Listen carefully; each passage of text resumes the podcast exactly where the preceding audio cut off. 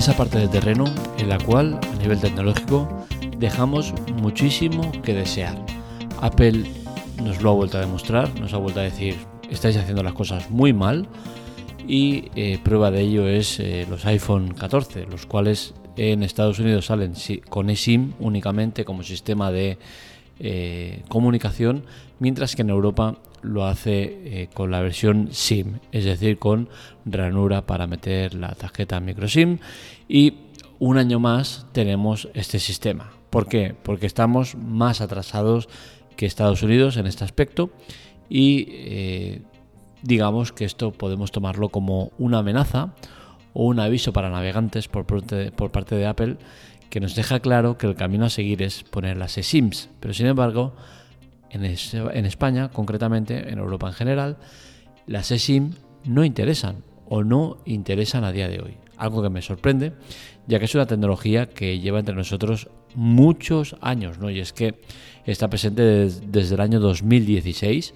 pero sin embargo ninguna operadora apuesta por ella, eh, como iremos comentando a lo largo del artículo de hoy, y eh, así nos va, ¿no? Cuando las operadoras, que son las principales que tienen que apostar por el producto, no lo hacen, pues evidentemente el fracaso está garantizado. ¿Por qué culpo a las operadoras? Pues bien, porque son las culpables de todo esto, ¿no? Y es que pese a que varias de las operadoras, especialmente las cuatro grandes, si nos centramos en ellas, la mayoría lo tienen, la posibilidad de, la eSIM, en ningún caso la promocionan o te lo ponen fácil para contratarlo.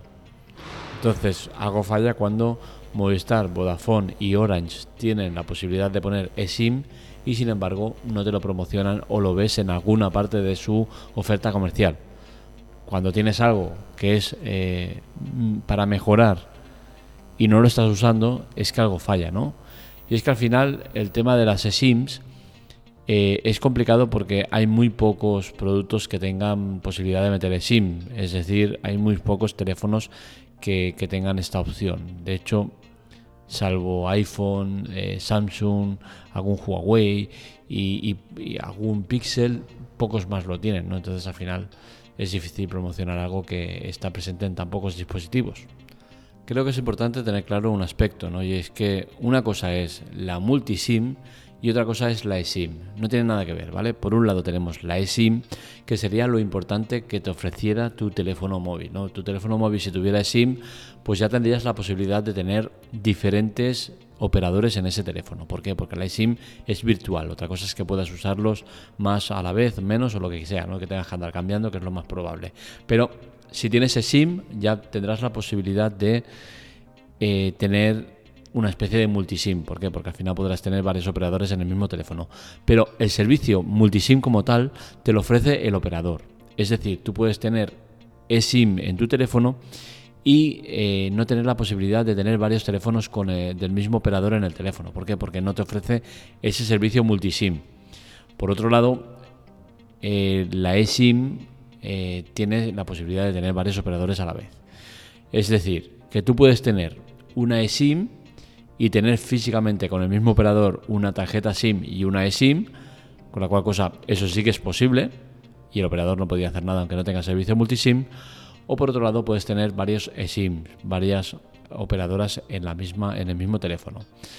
Eh, lo suyo que es tener el servicio eSIM, ¿vale? Pero como he dicho antes, hay muy pocos teléfonos que tengan eh, el sistema eSIM.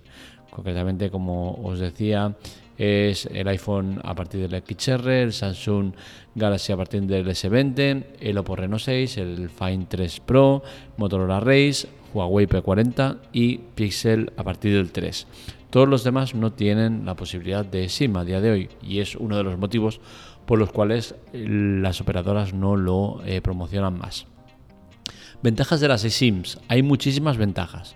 Seguramente una de las más importantes es el tema de la seguridad y es que el duplicado de tarjetas eh, SIM de manera ilegal es muy habitual, es una práctica muy habitual y gracias a las eSIMs esto no ocurre. ¿Por qué? Porque al no haber algo físico no se puede eh, hacer el tema del duplicado.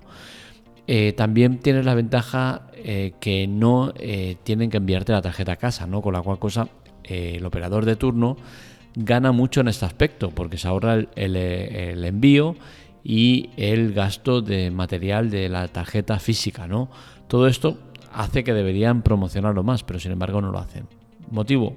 Pues sinceramente no lo sé, porque todos son ventajas y, bueno, y al final entiendo que, es para ir a mejor, ¿no? Entonces eh, no tiene mucho sentido que no lo hagan, y menos un servicio que lleva activo desde hace seis años, ¿no?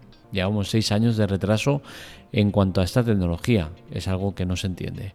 Eh, para, los fabricantes también es una ventaja. ¿Por qué? Porque el no tener que no tener que poner esa bandeja eh, para meter la, tarjeta SIM, pues hace que el diseño del teléfono sea mucho mejor. No tengas que tener esa ranura asquerosa con el agujerito para meter el pincho y, te queda todo más elegante, ¿no? Al final todo deriva que va a ser el teléfono lo más plano posible, ¿no? Y Apple en teoría es el que va con más ventaja en eso y de hecho ya lo ha puesto en práctica, como digo, en Estados Unidos no hay posibilidad de coger un teléfono con SIM, todos son eSIM, los iPhone nuevos que salen. Y entiendo que es una advertencia a Europa de decir, oye, esta vez os lo dejo pasar, pero la próxima vez no habrá tanta suerte. Y sacaremos ya todos los teléfonos con eSIM. ¿Por qué? Porque a Apple le fastidia ¿no? el tema de tener que diseñar eh, teléfonos para Estados Unidos y para Europa diferentes es un coñazo. Es mucho mejor hacerlos todos igual. Veremos si para el año que viene tienen la suerte de poder hacerlo, porque mm, han lanzado el iPhone 14 y yo no he visto por ningún lado que, levanten las orejas de decir, hostia, ojito que se nos echa encima el tema. Para nada, todo lo contrario. Parece que a todo el mundo le da igual y que aquí no ha pasado nada. Y eh, si no hay modificaciones, dudo mucho que Apple sea capaz de sacar un teléfono sabiendo que en Europa la gente no va a estar preparada para, para tenerlo. Es decir, tú puedes estar con tu operador y ¿qué pasa? ¿Te vas a tener que cambiar de operador por tener el teléfono? Posiblemente muchos los hagan y seguramente sea una presión que es la que quiere hacer Apple.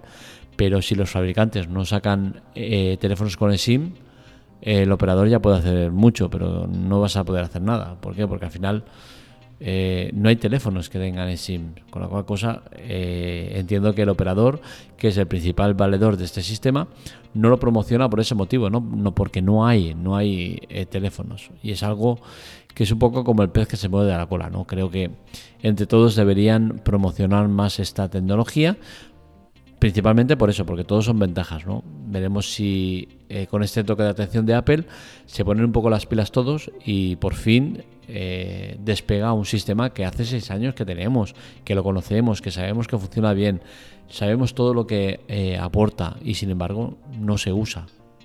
Entonces, importante, los fabricantes que saquen teléfonos con eSIM, las operadoras que lo promocionen. Hay mucha gente que ya puede disponer de SIM, pero sin embargo ninguna operadora te lo va a ofrecer. De hecho, muchos ni tienen la información. Con ese escenario es muy difícil que alguien apueste por una tecnología que no conocen ni que nadie les da a conocer, ¿no? Entonces, eso, entre todas las partes, a ver si conseguimos que el tema despegue ya, que ya es, va siendo hora, ¿no? Va tocando.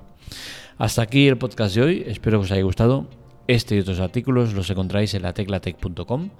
Para contactar con nosotros, redes sociales, Twitter, Telegram, TikTok y demás en arroba la teclatec y para contactar conmigo en arroba marmelia. Os recuerdo el tema de colaborar, es importante por el tema de, que la web, el podcast siga adelante. Sin vuestra ayuda no es posible. Para ello tenéis dos maneras, ayuda y chollos. En las notas del episodio os dejo ambas opciones, opciones que no estáis usando mucho y que aportan una burrada, o sea, es, es, vital esta ayuda. Os, os animamos a que lo uséis. En ayuda tenéis varios servicios de Amazon que podéis probar sin ningún tipo de compromiso, sin pagar nada. Eh, lo uséis más o menos a nosotros nos da igual, o sea, probarlo vale mucho la pena. Y en Chollos os ofrecemos algún producto eh, destacado.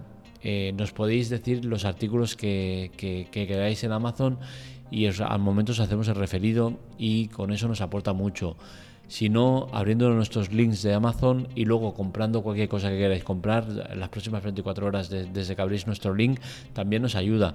Al final son maneras de ayudarnos pasivas o activas que ayudan muchísimo y que harían que, la web eh, fuera mucho más importante. De hecho, eh, con algunas de las promociones que hemos lanzado de Amazon, eh, podríamos estar sorteando incluso teléfonos, pero es que no hay participación. O sea, sois gente que eh, siempre estáis ahí, que es muy de agradecer y es lo principal y me alegro por ello.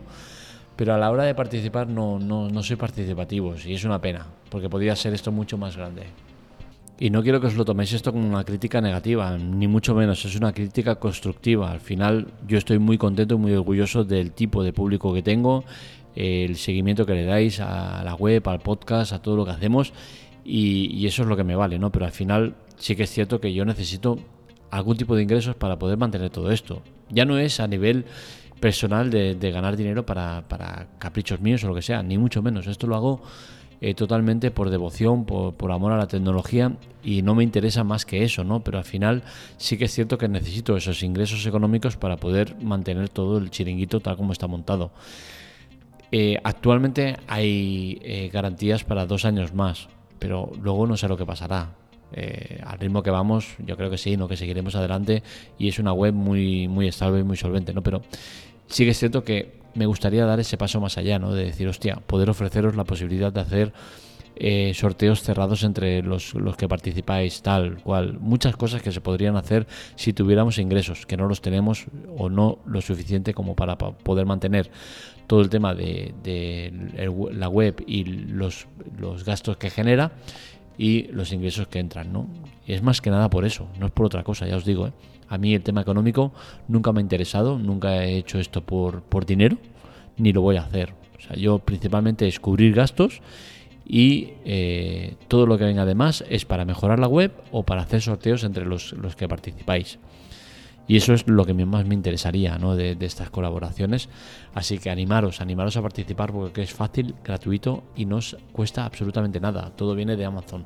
Amazon es el que pone el dinero de cada, eh, de cada aporte que hagáis vosotros, que no es económico, sino de activar. Activa servicio y nosotros ganamos dinero de Amazon, no de vosotros.